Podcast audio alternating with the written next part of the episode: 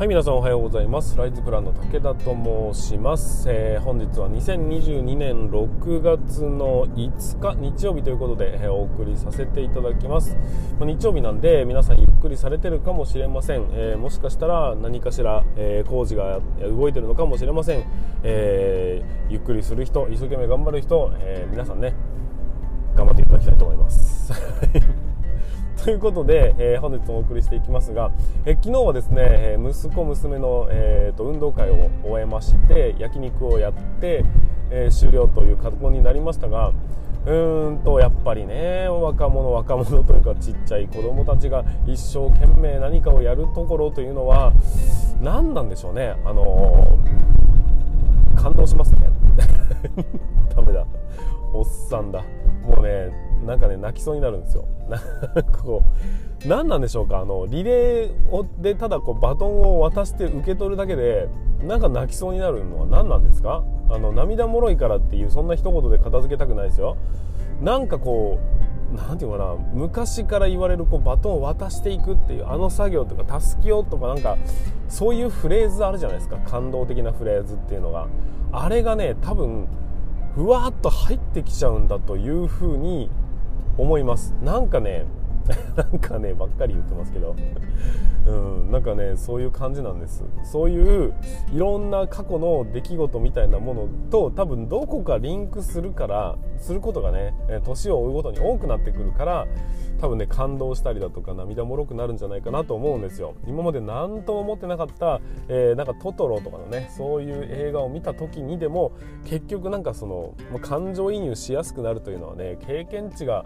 上がってくるからリンクすることが増えてくんだろうなと。要は共感することが上がってくんだろうなと思いますし逆に言うと僕らがどんなにこう泣きそうになっても子供は全然何とも思ってないというのはつまりは経験が違うから伝わらないことって多いよねっていろいろなまあ学びってあるよなと 思った次第でございます。まあ、そんな感じでね、えー、一生懸命踊ってましたし一生懸命走ってましたしまあ子供たちは僕らにね力を与えるなというふうに思います、えー、子供をね、えー、2人で3人も、えー、うちはね、えー、海を落としましたんで。僕は海を落としてないですけど 海を落としてもらいましたんで。まあそうだな、えー、人口がね減ってきてるというところに関しての、まあ、責務は我が家は果たしたんじゃないかなって 思っております。そして、えー、っと今日はねうんまあ、子供たちに家族サービスということもありますが1日こう、えー、っと土曜日に運動会はったということになりますんで月曜日は休みということになるんですけどもにその幼稚園児の方はそうじゃなく月曜日は普通に稼働するということもあるんでなんかこう若干変則的になっていきますが、まあ、そんなことも言ってられませんので僕は僕で仕事を淡々と頑張りたいなというふうに思っております、まあ、ちょっとね若手スキルアップ研修の面接じゃないけど、まあ、事前、えー、ミーティングみたいなものも月曜日に入っておりますんで、えーとまあ、気を抜かないように頑張りたいなというふうに思っております。ということで今回は日曜日なのでそこまでこう仕事仕事しておりませんがでもやっぱ熱い話になりますね、えー、建設業の問題点ってところで何だと。大物の問題点って何なんだというところをちょっとね僕の考えをお話しさせていただきたいなというふうに思っております。はいということで本日も進めていきましょう。武田の作業日報。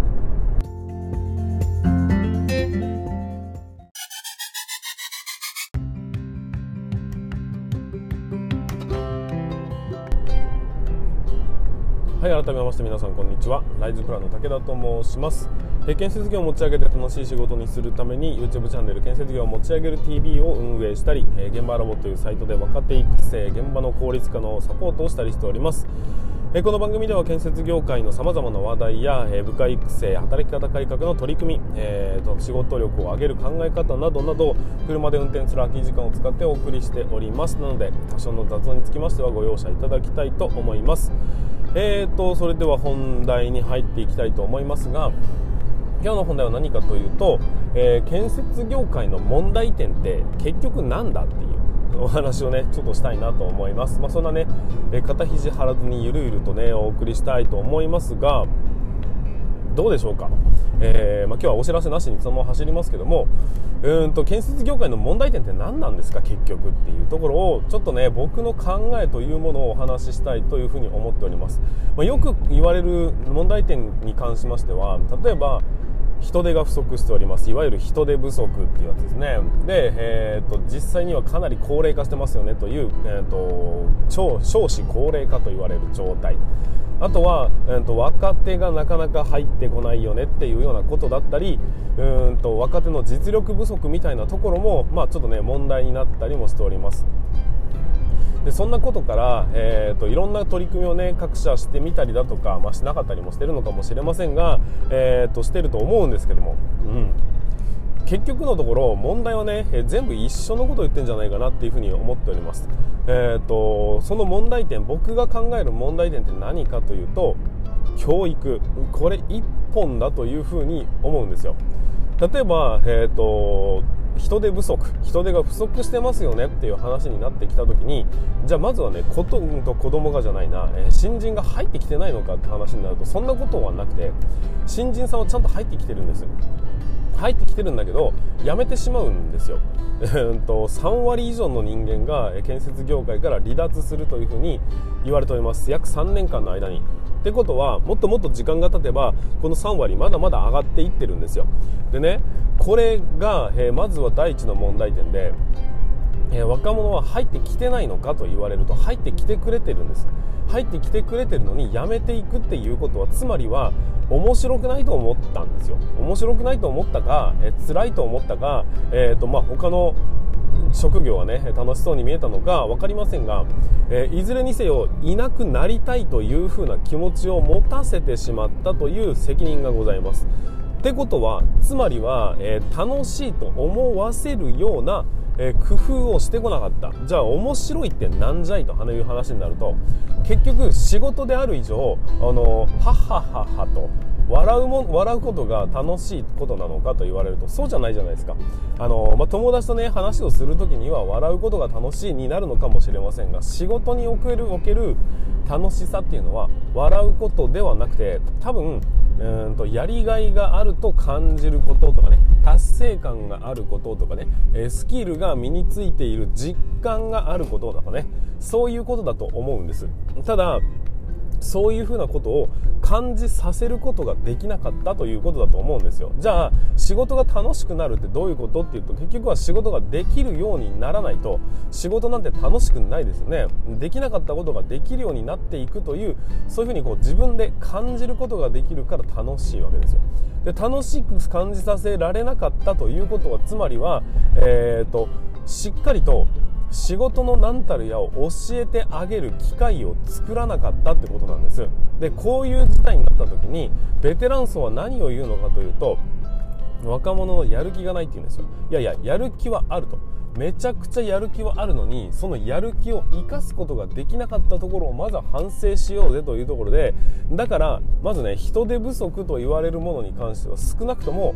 教育をしてこないと人手がね伸びることはないわけですよ。わかりますよね、まあ、定着しないからやめてくからいなくなるわけです。だから10割入ってきたら10割の人間が残ってくれればおそらく人手不足っていうのは解消するんです。3人に1人が増えるわけですからそれを、えー、怠ってはいけないよねということで僕は教育が問題だと思ってるんですよ。じゃあ高齢化はって話になるとこれも全く一緒で高齢化っていうのは、えー、っと高齢者が増えているわけじゃないです。高齢者が増えた結果高齢化してるわけではなくて高齢者だけが生き残って若者が、え生き残ってない状況になってきているということが高齢化というふうに言ってるんです。まあ、そもそも、えーと、日本はね少子高齢化というふうになってきているのでこの構図になるのはそもそも見えていたわけですよ。でもね、えー、なんでこういう状況になってるのかっていうと,、うんと、社会の構図と仕事の構図って違うんですよ。社会の構図っていうのは単純な話、えーと、医療が発達したり介護だとかねそっち業界の方がにお金をガーッとかけることによって、えー、死なない要は亡くなる人が減ってきたからっていうことになるんですよ。だけど仕事の場合はちょっと違うんです。仕事の場合は、えーと上の人たちの層の人間が居やすい、居心地のいいそんな業界になってしまっているから若者のうんといる場所の居心地が悪いってことになっているんです。だからうん。と若者たちはなんだこのじじいばっかりの世界なんていてられるかってことになって、えー、嫌になっていくということなんです。要は既得権益が大きいとか権力が集中してるとかそういう言い方にもなってきますが結局はうんと上の人たちの層のうんと考え方が自分たち本位になっている可能性があると。結局ね、まあ、これもね問題点としては、えーとあの人にね物を教えるとか若者に寄り添うとか若者の考えを吸収するということをせずに一方的に自分たちのやり方が正しいんだということを植え付け続けた。つまりは教育の仕方が間違ってるっていうことになるんです。だから高齢化というものだって結局の行き着くところ教育が良くない教育に対して進歩が見られないっていうところが問題点なんだというふうに僕は感じてるんですよ。でねあとは何がありましたっけ、まあ、何でもいいや。結局ね、えー、全てのことがうんと教育っていうところによって、えーと、仕事は楽しいんだよとかねそういう基礎を学ぶことができるじゃないですか。そして、えーと、教育の仕方をやることと変えていくことによって、えー、まあ、自分たちもね教育というものを進化させることによって、まあ、先輩側の目線に立ってますけども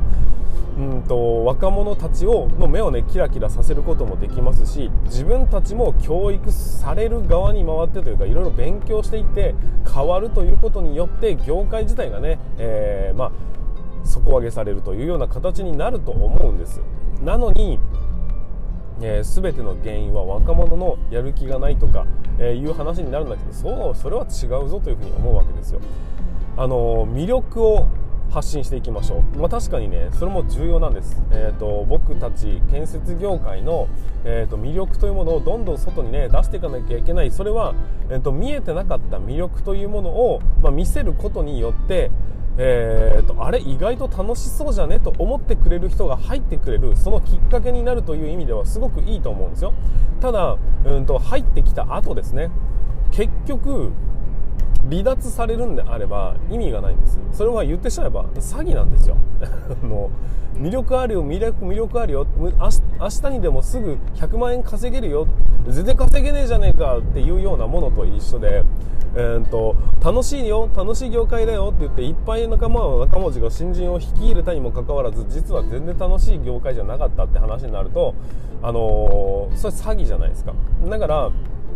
業界自体も進化していかなければ変化していかなければいけないよねっていうことは誰もが本当は気づいてるはずなんだけどもだけどいかんせん高齢者が居心地のいいところを崩したくないんですよ。だから若者が良くないんだということを、えー、と言いたいんです。でもそれじゃダメだよっていうふうに僕は思います。僕はですね建設業界に対しての問題点一番の問題点は何かというと結局は、えーと、居心地のいいこう、と、その空間というかね、えー、その業界というものを高齢者層が居心地のいい業界というのをぶち壊したいわけですよ。思いっきりぶっ壊してしまって、えー、大切なものだけを残して結局は若者が居心地がいいと感じられるそんな業界にしていきたいなというふうに思ってます。で仕事を先ほども言いましたけども仕事を楽しくなるということはつまりは仕事ができるようにならないといけないわけで。だ仕事ができるっていうところを今風に崩していくと何が起きるのっていうのを、えー、ていうのかな組み立てていった結果今の僕の、えーとまあ、事業みたいなものがね、えーと、見え隠れしてくるわけですよ。あの何かをしなければこれをしなければこれができないっていう最低限の理屈はあるとは思うんですがだけど今まで先輩たちがやってきたやり方が全て正しいという前提に立って進めていくのはそれはちょっと違うぞと。あの電卓を叩かないと積算はできないんじゃなくて、えー、積算ソフトを使っていきなり積算ができた方がいいに決まってるわけですよ。効率としてはね。だけどまずは手書きでやってみろとか、えー、まずは、えーと、電卓を叩いてみろとかそんな古臭い、えーと、昔ながらのやり方をもう一回若者にやらせたところでそれは違うよと、あのー、俺らだって苦労したんだからお前らも苦労しやがれっていうのは、うんと成長にはつながらないと思いませんかっていう。いうところなんです。だから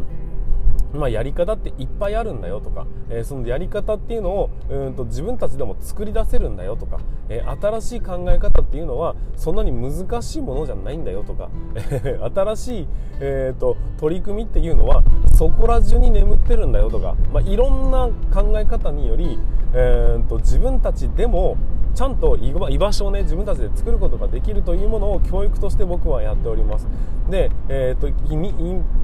今はこれからはね君たちの、えーと、時代なんだよって口では言うくせに結局自分らの既得権益を守ろうとしてるっていうのはそれはねズルです。そうじゃなくて本当に渡したいんであれば自分たちのことならどうでもいいとお前らが楽しいようにやればいいんだただし捨ててはいけない魂はあるんだというところをそこをしっかりね、うん、ベテラン層が学んでほしいなというふうに思うんです。ま何度も言いますが結局建設業界の問題点って何って、えー、内部が変わっていかないことなんですよ。つまりは教育なんです。若者に対してしっかりとした教育をしていきましょうっていうのもそうです、えーと、教育の仕方を変えるべくしっかりね皆さんも学んでいきましょうというのが一つ、まあ、これも間違いないことだと思うんです、まあ、だからこそ、えーといろんな人たちがいろんな考えを常に学んで若者たちだけが学んで、えー、年寄りは学ばなくてもいいんじゃなくて、えー、みんなが一生懸命学び続けることによって業界のおかしなところだとかを見つけられる、えー、そんなうん全員でねできる業界というのを作っていきたいなというふうに思いますしそれに向けて僕は、えーと教育というものはしっかりしなきゃいけないよねというところもそうですし考え方って大事だよねっていうところもそうですしでそれを、えーとまあ、教育というのをしっかりやりたくてもそもそも忙しくて何もできないんすっていう人たちだってたくさんいるわけだからだからこそ業務の効率化とかね今の、うんと、やり方に即して仕事量を減らしても同じ品質を保てるその状況とかを生み出すために、え、業務の効率化というのもやっていかなければいけないしということでえー、僕のやってきてる取り組みというのが、まあ、浮上してくるわけですよ。あとはそのねそもそもそのゼネコンだけじゃなくて、ま、職人さん側だって、えーと、大変な状況になってきてるよね。同じ状況にはなってるよね。でこれはゼネコンと同じような感覚とはまた違ってですねこれの場合はそもそも職人さんってかっこいいこといっぱいやってんのになんでみんな知らないのっていうところがおそらくね一番の問題点だと思うわけですよ。だから、えー、その職人さんたちのね、まあ、給料を上げろとか安定させろとかって言ってますけども結局はある程度こう数に、えー、と数が確保できないと新しい取り組みができないっていうのもありますんでここに関しては、えー、しっかりと今まで見えてなかった見せてこなかったこの業界の魅力というものをここは発信していくだけでもだいぶ効果があるのではないかなというふうに思っております。だからゼネコン側は内部から変わらなければいけません。だけど職人さんは少なくとも内部の見えてなかったところをそのそもそもかっこいいところをみんなに見せなければいけませんというふうに大枠で、えーと、やり口が違うというふうに思いますんで、えーと、ぜひねその辺を、うん、ご理解いただければなと思います。僕の、えー、活動の根本というのは基本的にはやっぱり育てるというところが、えー、キーになってきてると思いますんでだからねライズプランという名前を付けて人をね少しでも育てたいと今後の生活を育てていきたいというようなそういう思いからつけられた、えー、僕の、えー、野望になるわけですがそういう活動の手を止めないように、うん、少しでも僕のね、えー、取り組みとしてやっていきたいなというふうに思っております。はいということで今回はちょっとね尻滅裂になってしまったんだけども結局全ての原因は僕はね教育というものをきちんとしない、えーと、しようとしない学ぼうとしない、えー、学学ばせようとしないそこに原因があるんじゃないかなというふうに感じているというお話でございました。最後までお聴きいただきましてありがとうございました。本日はね日曜日ということもありますんで、えー、ぜひ家族サービスをしていただきたいなと思いますし、えー、ゆっくりとね、えー、体を休めてもらいたいなとも思います。はいということで、えー、本日も以上にさせていただきます。また明日の放送でお会いいたしましょう。それでは全国の建設業の皆様本日もご安全に。